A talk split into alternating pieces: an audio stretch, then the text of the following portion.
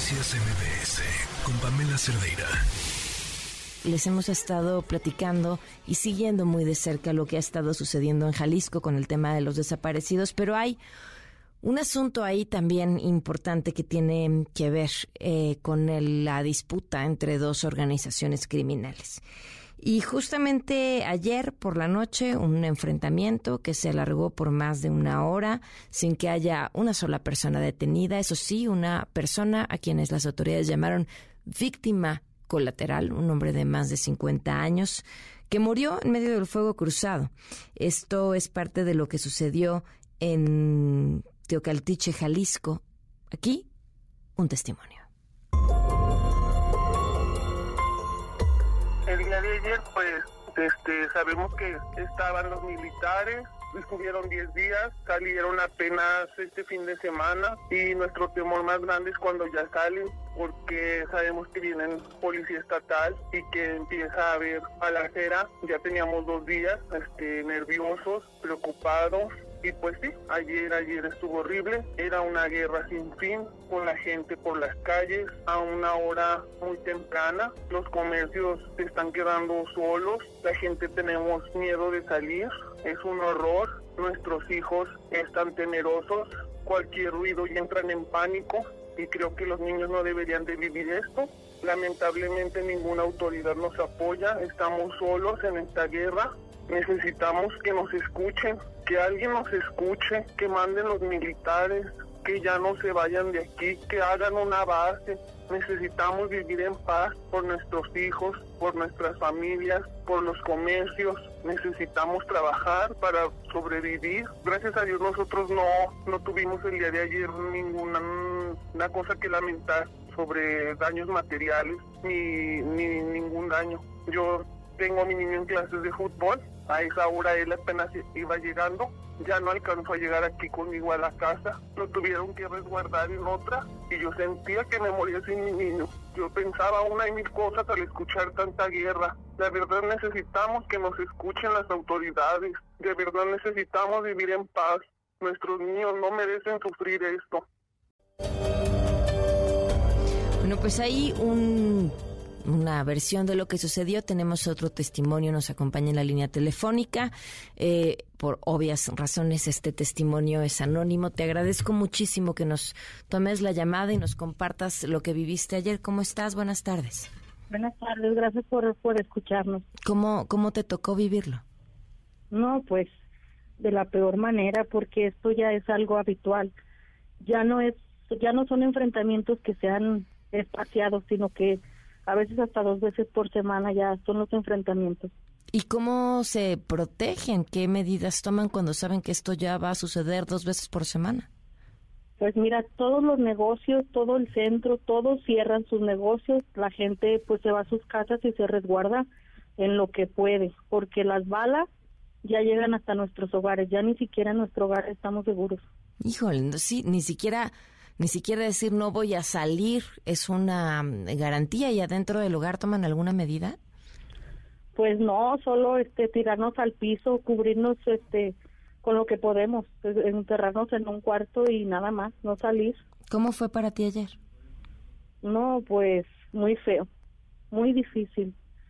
Mm, tenía yo muy poco que había llegado a trabajar y estaba empezando a hacer tarea con mis hijos cuando comenzaron y como aquí pues cada mes hay fiestas de templos, pensamos los primeros disparos pensamos que eran cohetes, pero ya al escuchar los, balazos más de cerca pues supimos que era pues ya la balacera. ¿Llegaron balazos hasta tu casa? Sí, sí. ¿Le tocaron a alguien, lastimaron a alguien? No, afortunadamente y bendito sea Dios que no no alcanzaron a, tocar a mis hijos ni a nadie de nosotros, pero pero sí varias paredes de aquí de mi de mi casa sí están perforadas por los balazos. ¿Cuánto tiempo duró la balacera? Un mm, poquito más de una hora. ¿Cuánto tiempo llevas tú viviendo en esta comunidad? Pues toda mi vida, yo aquí nací, yo aquí crecí. ¿Desde hace cuánto están las cosas así? Mira, que se han puesto así feas, que las balaceras ya son muy constantes, yo creo que unos tres años. Pero desde hace ocho años, este, pues los del Raquel Cártel han intentado entrar aquí. De hecho, pasan en las avionetas y nos avientan papeles donde dicen que, que no tiene nada contra la comunidad ni la población, pero que ellos a fuerza se van a adueñar de aquí de, del pueblo. Han sido muchas veces las amenazas. ¿Y quién está resistiendo? ¿El otro cártel que está allá ahí?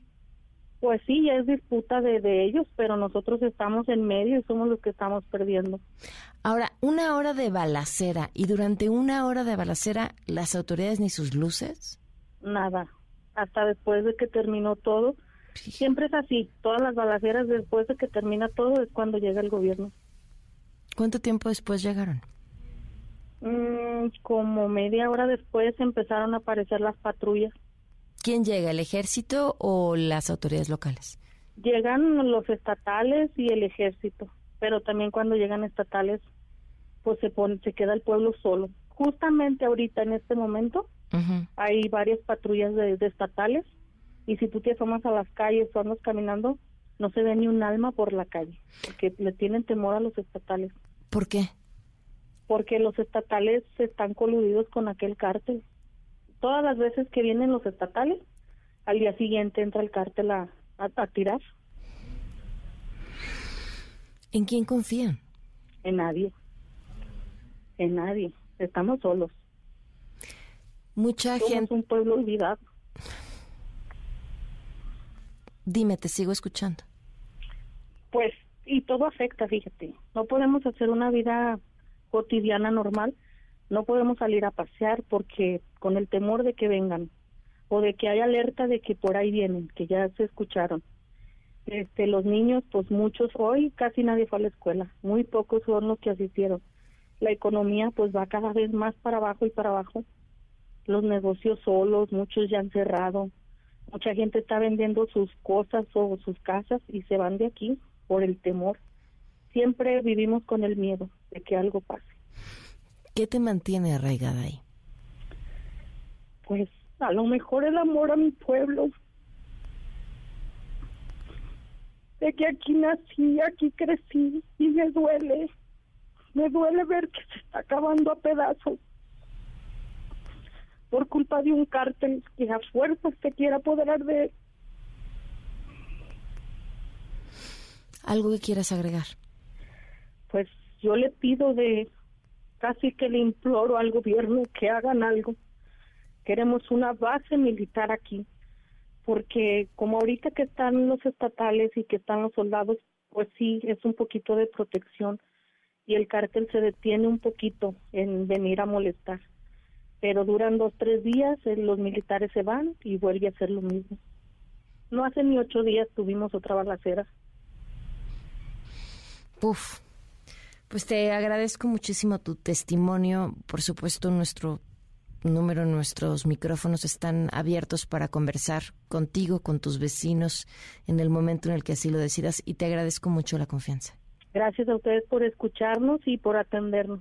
Gracias, un fuerte abrazo. México, 2023. Noticias MBS con Pamela Cerdeira.